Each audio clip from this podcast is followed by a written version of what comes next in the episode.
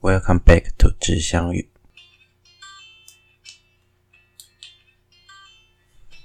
嗨，大家这周过得如何啊？欢迎回到知相遇，让费特陪你聊聊天。好，我们今天开始新的篇章哈。我找到了一个比较长的主题，嗯，对，算比较长期的一个主题。那这个比较长期的主题可能。会蛮长的，所以就会每一集都会区分成上下半段，因为要介绍东西太多了。他们有很多可能很值得介绍的东西，有很多值得讲的东西。那他们就是非常著名，也是跟大家生活息息相关。嗯、台湾人非常喜欢看的。呃，可能你每天出门前会先看一下。费德开始上班之后，其实我多多少少也都会去注意。虽然坦白说，我是个讲求很科学的人，看完每次都想，呃。也只是讲讲而已，并不会真的说，哎，好像很重要啊，我一定要去了解啊，或者是说我一定要听从他讲的去做。但注意点总是好事啊，当它毕竟都是一些提醒嘛，它就是我们的星座运势。所以我要从所谓的黄道十二宫讲起，但我不单单只要讲黄道十二宫，因为黄道上其实是总共十三个星座，加上蛇夫座，所以我实际上要讲的话，我会讲到全天八十八星。那在讲全天八十八星的时候呢，我们就要先讲到一件事情：为什么全天要分成八十八星？呃，这跟你住的地方有关哈。当你跟一个人介绍你家地址的时候，你总要跟他讲说：“哎，我跟你讲哦，我家住在那个叉叉路叉叉巷。”可是当最后你要这样形容的话，那天空中怎么讲呢？你要如何形容中你在天空中？我住在叉叉路叉叉巷。你当不同的天文学家在不同的纬度、不同的高度、不同的 position 的时候，他必须要有相对应都能找到那样的位置。所以他们将全天切成八十八个区块，也就是将我们所能看见的天球切成八十八个，再利用一些古代的天文学家、比较久远的天文学家，他们所用的。观视觉上的连线所形成的星座图去做主要的区分，也就是所谓的我们常听的黄道十二宫。黄道十二宫就是黄道上的呃，实际上是十三个。我先讲黄道的十三个星座，然后从一排到张绕一圈，刚好十三个星座。然后呢，再往上往下各再拆成各个不同的星座，将全天拆成八十八个星座。至少这样子，我们就可以知道。呃，大致上可能，例如说水瓶座，我今天要讲的水瓶座，它所在的方向的哪一个天体，尽管不是水瓶座，它那个环境下原本就有天体，但至少是我可以确定说，它在水瓶座那个区域，我找得到它。这就是所谓区分天球的一个方便性。当然，我得说，这如果说假设真的有外星人，那他所生活的。呃，不管它叫地球也好，或者是什么地方也好，他们所看到天球就会有落差。不要说地球好了，我们就算移民到火星，我们所看见的天球也会有一点落差哦。就是因为因为位置跟角度的关系，我们那些连线，例如说可能巨蟹座或者今天要讲水瓶座，它可能就没办法变成水瓶座咯，它的形状会改变，然后周期也会不一样，所以因此。这些东西只适用于地球，因为这是由我们地球所延伸出去的天球所观测出来的结果哈。OK，所以简单介绍一下我们接下来要介绍的八十八星座的时候呢，我们今天就要来讲一下我们今天要讲的第一个主题，我会从黄道十二宫跟大家切身相关讲起哈。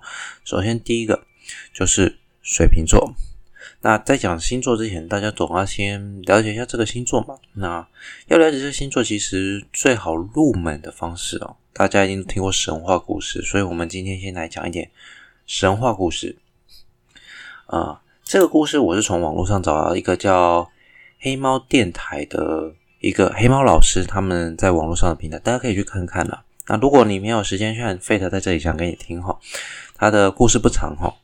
那就是在他们的所谓的奥林帕斯山里面，有一个专门负责倒酒的可爱的女神，叫我不知道是真的还是假的，她叫 Hebe。OK，呃，可能是那个 Hebe 吧，我不知道。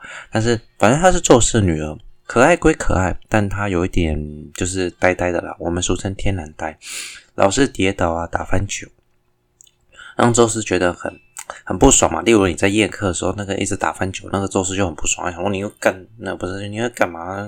那乱倒酒，然后洒到客人身上之类。嗯，那过了一阵子啊，Hebe 嫁人了，宙斯赶快劝诫他女儿啊，你都嫁人了，就赶快回家带小孩，就是反正不希望他再做这份倒酒的工作就对。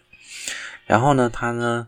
就变成了一只天上的老鹰飞，希望能找到一个漂亮的倒酒小妹来娶宙斯。宙斯啊，他就变成一个老鹰去找一个漂亮的来取代这个倒酒的小妹啊。那结果呢？他飞着飞着就看到山上有一个苗条的漂亮的牧羊女，然后他就想说：“诶，不错，那这个很棒。”大家都知道宙斯就是信号色嘛，所以他最后就。伸出了他那个鹰爪哦，去把人家的女生桌上咻抓起来。啊，不知道大家有没有去看过那个老鹰抓鱼哦，就那种概念吧。那就抓住了，然后抓走，抓走之后呢，他就跟那个女生，女生当然被吓到，但是宙斯跟他说：“我我是宙斯，从现在开始你就是我们的倒酒小妹。”结果没想到那个倒酒小妹哦，他先抓到这个倒酒小妹，很棒，很好笑，真的非常好笑，就直接很明白跟他说：“我是男的耶。”我不知道是真的变性还是怎样，反正他说他是男的。宙斯一听大吃一惊，又打量了一会儿，诶，发现他真的男的也好，也不会怀孕。他就发现，嗯，他的表情看起来怪怪的，然后发现，诶，他真的是男的，男的也好，也不会怀孕。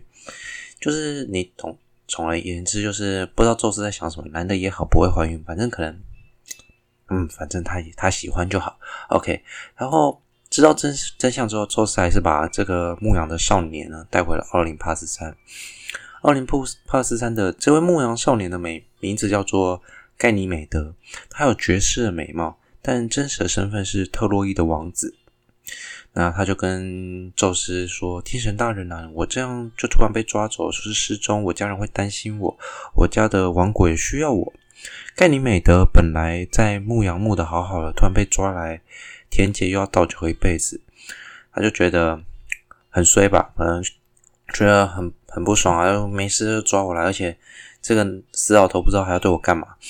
然后呢，没多久，宙斯听了这一点就说：“好，没关系，我送两匹马给你爸。”你爸说：“OK，好。”然后一边比赛一边回复了盖尼美德。盖尼美德听了之后就觉得。万般无奈也这样，也只能接下了宙斯给他的宝瓶，开始帮天神倒酒的工作。工作本身不会很困难，其实就只是倒酒而已。那个保保瓶呢，会自动侦测。我靠，这保瓶非常方便哦，就是很 AI 人工智慧吧，自动侦测对方想喝什么，就倒出什么样的饮料。可是盖里美的颜值一百，是万年一遇的美少年，导致他上班不断被他老板性骚扰，更糟糕的时候还被职场霸凌。大他一梯的学长呢，叫做就是反正跟他一样差不多啊，就是艾洛斯学长 Eros，他其实就是丘比特，同样是美少年，却看他很菜，老是欺负他。海拉看得很不爽，就是他们的老板娘海拉，那个海拉，海拉吃吃醋出了名，她的老公宙斯一天到晚又盯着盖尼美的屁股看啊，明明男的对男的，嗯，很开心啦。以前可能你你们如果去看的话，有一些罗马图，其实他们不太介意男男之间的关系哈。所以，其实，在古时候呢，其实男男男女之间的性别没有这么的区隔开来。所以，因为宙斯一直看着盖尼美德的身材嘛，所以海拉很愤怒，但又不敢去骂宙斯，只好又找盖尼美德出气。这样，盖尼美德每天上班都觉得压力很大。终有一天，情绪大爆发，他抓着他的宝瓶冲到神边神殿的旁边，怒吼说：“林北白色了！”然后就拿着宝瓶往人间倒。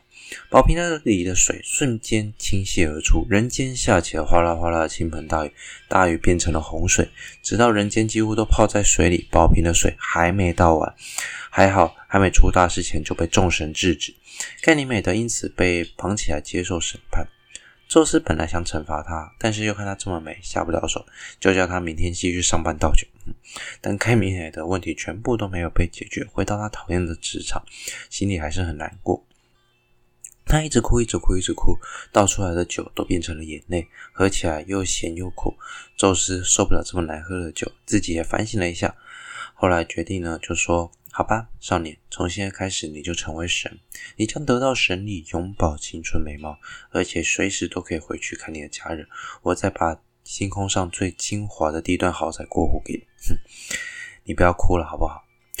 这是委曲求全，你知道？然后一听到自己的从血汗工读生成为经理啊，就是还是获得了一个黄道上住最重要的位置之一的豪宅，盖尼美德终于破涕为笑，那个笑容当场让所有的天神不论男女都心动神怡。海拉也不忍心继续霸凌他，从此盖尼美德就成了水瓶座啊。其实我也就是看完这个故事才知道盖尼美德是男的。OK，好，不管，从此以后就是水瓶座开始嘛。那水瓶座其实它的外观、它的符号啊，它的符号，它代表的符号是一个，你如果上网去看，很像是嗯、山峰吧？我觉得我形容它是山峰，就是一一层一层的山峰把它叠起来而已。那水瓶座基本上，如果再从天空上来看，我们现在就来介绍，介绍一下水瓶座。水瓶座，如果你从天空上来看，它实际上不是特别亮的天，不是特别亮的一个星座哦。你如果实际去看，它也你你，我也不知道以前古代人怎么想的，它它连线起来，主要的那几颗星连线起来，的确像一个瓶子啊，然后有一条线横出来，也许就是水流吧。其实我们在看这些星座连线的时候，要想一件事。古代的天空相对干净，光害比较少，所以也就是说，他们的天空呢会比较清澈，比较容易清楚看到比较昏暗的天体。所以实际上，我们现在看到连线也不一定是当时他们所认定的连线了，当然一定会相距不远。天体的移动不会那么快速，可能要花个十几万年才会有天体的那种移动和变化。OK，好。水瓶座呢，其实它是个非常大的一个星座，它占全天面积呢，基本上占到了二点三七五个 percent，非常大，在全天八十八个星座之中排名第十哦。黄道的话，总面积占全全天空哦，九十七九百七十九点五平方度。我们用度去形容整个天球，因为天球是圆的嘛，所以我们用一个应该说一个球体，所以我们用平方度去形容它所占的面积。它都已经超过九百七十九了，你想想看有多大？水瓶中，它其实我先这边先讲一下，人眼的视星等极限通常在五到好一点到七，就是在五点多到七之间徘徊。那随着年龄当然会视星等的呢，你视星等的极限一定会下降。那下降之后，你就会看到天体会比较，就是你能看到昏暗天体的几率就降低了。啊，通常平均平均值大概六。所以你如果大于六以上，你比较有机会，就是它的视星等要低于六，就是比较亮，你才比较机会能够用肉眼去分辨。那水瓶座亮于五点五星等的恒星有五十六颗，最亮的有二点九。坦白说，并不是说到特别亮，二点九基本上你如果有一些光害在，你要分辨出来就已经很困难了。OK，所以它不是一个特别亮的星座，但它在星座中算很亮了啦。水瓶座是一个，我们这么形容它，它是一个很淡，然后又非常暗的星座，大概在摩羯座跟双鱼座之间，也就是你想一下嘛，就是你周期的转换嘛，摩羯完就接水瓶，水瓶完就接双鱼嘛，那个是星座日期。这之后可以跟我好像讲过，之后再跟大家做一下介绍，为什么黄道十二宫是这个顺序哦。然后东北面的话是飞马座、小马座跟海豚座。和天座，下面则会有南鱼座啊、御夫座、金鱼座等等。那这就是基本上就是所谓天秤座所谓的位置哈。那我们简单的介绍一下水瓶座它的恒星，最主要几个恒星有名的。好，我大概会介绍，这里我会介绍两颗哈。这两颗就是基本上先介绍完。那我下周会介绍这两颗为什么特别，还有。他们的独特性还有一些问题在里面，所以基本上星座的部分就会切成上下两集哈。主要是介绍上半集介绍它的神话以及主要恒星，下半集就会介绍它主要恒星到底有哪些特性。OK，那它主要恒星有我这里介绍的两个，就是水瓶座贝塔，我们又叫星宿一，它是最亮的那一颗，它是一个超巨星哦。非常大哈，距离大概我们九百九十光年哈，水瓶中最亮的一颗星，水瓶座啊，嗯，或者是它是一颗米拉变星哈。我们讲米拉变星，其实实际上不太正确，不太完全正确，因为它其实还有一个半星，它的亮度极大时，视星等有五点八，非常接近你视星等的极限。极小的时候只有十二点四，因为它是变星啦，亮度会变化。光片周期大约超过一年，大概是三百八十六点九六日。OK。另外，如果你上网查，它还会有另外介绍两个主要星体，叫做坟墓一，哦，我们叫宝瓶座的 Sigma，诶，是 Sigma？那个是 Sigma？我有点忘记了。OK，嗯、呃，双星，它是个双星，啊是两颗子星的视星的星等大概都是四点四四点六，复合星等是三点七。另外，隔离者八七六是一颗红海星，距离地球只有十五光年。现在发现它有三颗恒行星，哈，那这里就会发现，哈。最亮的星宿一距离我们九百九十光年，嗯，距离我们相对近的隔离者八七六这颗红海星只有十五光年，但是它亮度却跟那个星宿一比还暗。啊，当然红海星比较暗嘛，可是它距离我们比较近。可是近跟远，诶，你会发现星座之间似乎没有什么关联，那是当然的，因为我们的讲星座的时候不一定跟它实际距离相关。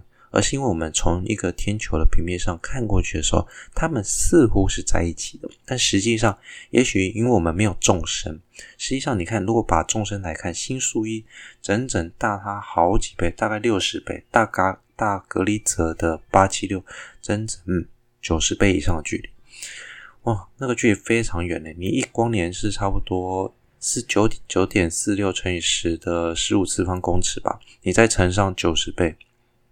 嗯，超级远的，那个距离跟你在高雄跟台北差不多吧，还更可能更长，你知道吗？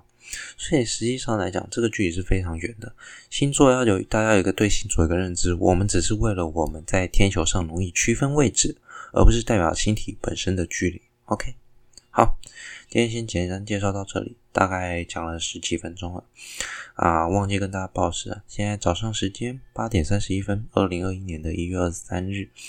好，谢谢大家回到吉祥语。那我们我是 Fate，我们下周见，拜拜。大家记得期待下集，我会介绍这些恒星的一些特性哈。OK，拜拜。